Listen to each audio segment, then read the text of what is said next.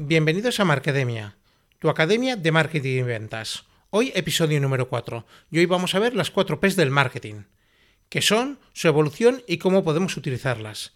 Estas 4 P's suelen generar muchas dudas en los cursos, pero también he visto que generan muchas preguntas en Internet. Así que no te vayas, que lo de hoy creo que también te interesa.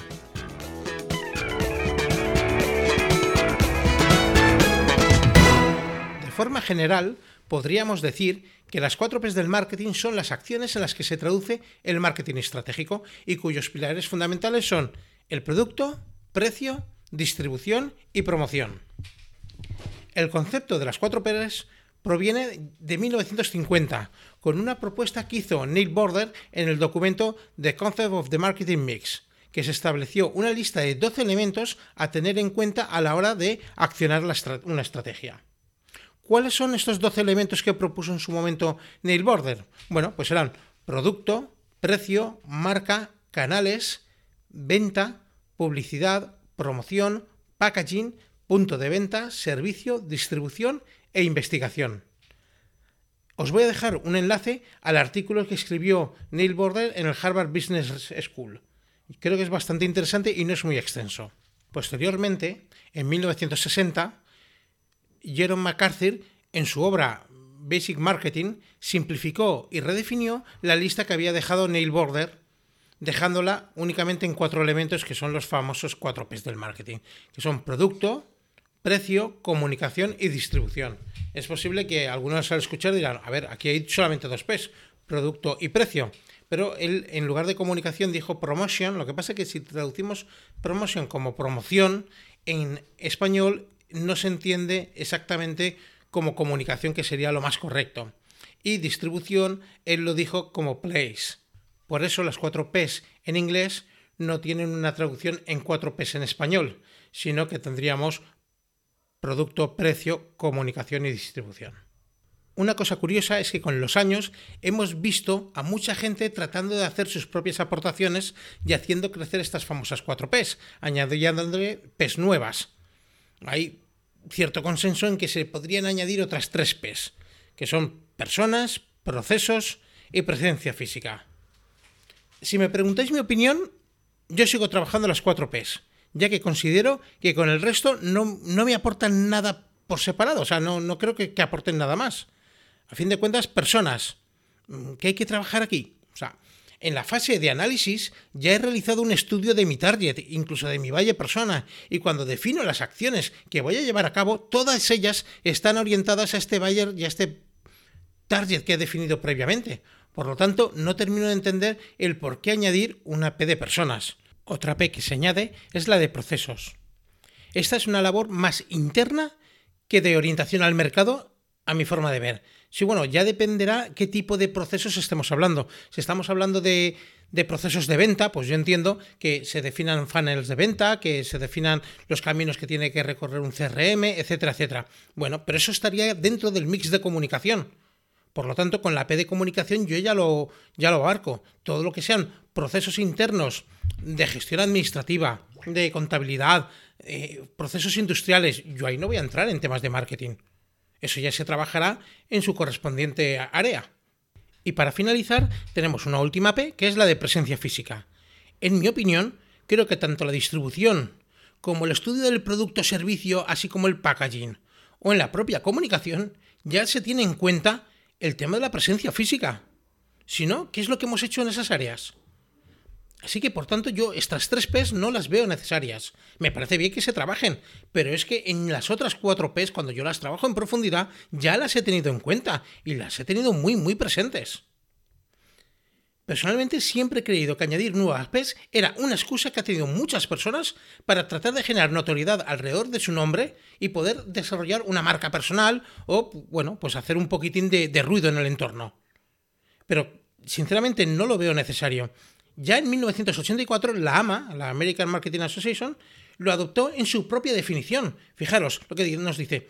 Proceso de planificación y ejecución del concepto, precio, promoción y distribución de ideas, bienes y servicios para crear intercambios que satisfagan los objetivos del individuo y de la organización. Por lo tanto, hasta la AMA ya ha incorporado las cuatro P's, bueno, ya ha incorporado, llevan 40 años incorporadas. A fin de cuentas, las cuatro P's del marketing es otra forma de llamar al marketing mixto o al marketing operativo y ya incluye toda esta orientación que de la que estamos hablando. Como es lógico, en un primer paso lo que haremos será la fijación de objetivos. Después fijaríamos una estrategia y mediante el marketing mix, marketing operativo o las cuatro P's, como queramos llamarlo, se articularán las acciones necesarias para lograr los objetivos que yo he establecido con la estrategia que he definido. El marketing mix, a fin de cuentas, supone la mezcla de acciones planificadas conjuntamente y coordinadas para la consecución de los objetivos establecidos en las etapas anteriores. No tiene mucho más. Fijaros cómo Philip Kotler nos define el marketing mix. Conjunto de instrumentos tácticos y controlables, importantísimo que sean controlables, de marketing que la empresa combina para poder generar la respuesta deseada en el mercado objetivo. Así de sencillo y así de claro. Muy bien, ya definido lo que son las cuatro P's del marketing, o lo que es el marketing mix, vamos a ver en concreto cuáles son estas famosas cuatro P's. Bueno, ya las hemos mencionado, producto, precio, comunicación y distribución. Pero vamos a entrar un poquito más en detalle. El objetivo no es definirlas porque esto lo tendremos que hacer en algún curso. Pero vamos a hablar un poquitín de cada una de estas P's. La primera, producto. Wikipedia nos la define como la opción elegible, viable y repetible que la oferta pone a disposición de la demanda para satisfacer una necesidad o atender un deseo a través de su uso o consumo. A mi juicio, la definición anterior se queda un poquitín limitada y corta, incluso confusa, dado que un producto, más aún si hablamos de un servicio, puede ser personalizado y único. Totalmente. En este caso, cuando hablamos de un producto, haremos referencia a productos y servicios, por supuesto. De forma sencilla podríamos definir un producto como el conjunto completo de elementos que son entregados al consumidor para generarle valor. Los productos podemos encontrarlos en distintos formatos, como por ejemplo productos físicos, por supuesto, pero también servicios y también ideas, incluso experiencias. Hay gente que compra paquetes de experiencias, no compra un servicio en sí mismo. También personas y lugares, cuando cedemos el tiempo de un trabajador un espacio para trabajar con un cliente, por ejemplo, etc. ¿De acuerdo? O sea, producto lo podemos entender de una forma bastante amplia. No nos tenemos que limitar únicamente a lo que es un producto en el sentido más estricto de la palabra. Otra P sería la de comunicación.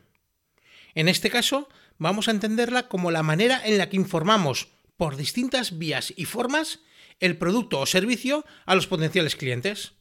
El objetivo de la comunicación, por tanto, es generar conocimiento sobre el producto, crear conocimiento sobre las características y funciones del producto, un día hablaremos de las distintas funciones del producto, que es muy interesante, generar interés sobre el producto y ayudar a la retención del cliente. Hay, una, hay, otro mix que se llaman las 6 M's de la planificación de la comunicación. En este caso tendríamos mercado, que sería a quien nos dirigimos, misión, objetivo de la comunicación, el mensaje, qué vamos a comunicar, medios de comunicación, aquí definiríamos el mix de canales a utilizar, money, presupuesto, recurso destinado a comunicación. Y la medición, que sería el análisis de las campañas para ver qué funciona, qué no y a partir de ahí corregir y mejorar. Y al igual que existe el marketing mix, que son las cuatro P's, también dentro de la parte de comunicación tenemos el mix de comunicación, que es donde trabajaríamos la venta personal, la publicidad, el marketing directo, las relaciones públicas, la promoción de ventas y los patrocinios. Aquí, por eso cuando os comentamos el tema del punto de vista de personas, de es que, de verdad, hace falta añadir más P's. Si yo trabajo bien las cuatro P's, lo tengo todo cubierto. Otra P que tendríamos, distribución, ¿vale? De, en inglés, place. Uno de los objetivos del marketing mix, a fin de cuentas, es poner el producto a disposición del usuario. De nada me sirve fabricar un producto estupendo o, dar un, ser capaz de dar un servicio estupendo si esto no se lo pongo a disposición del usuario.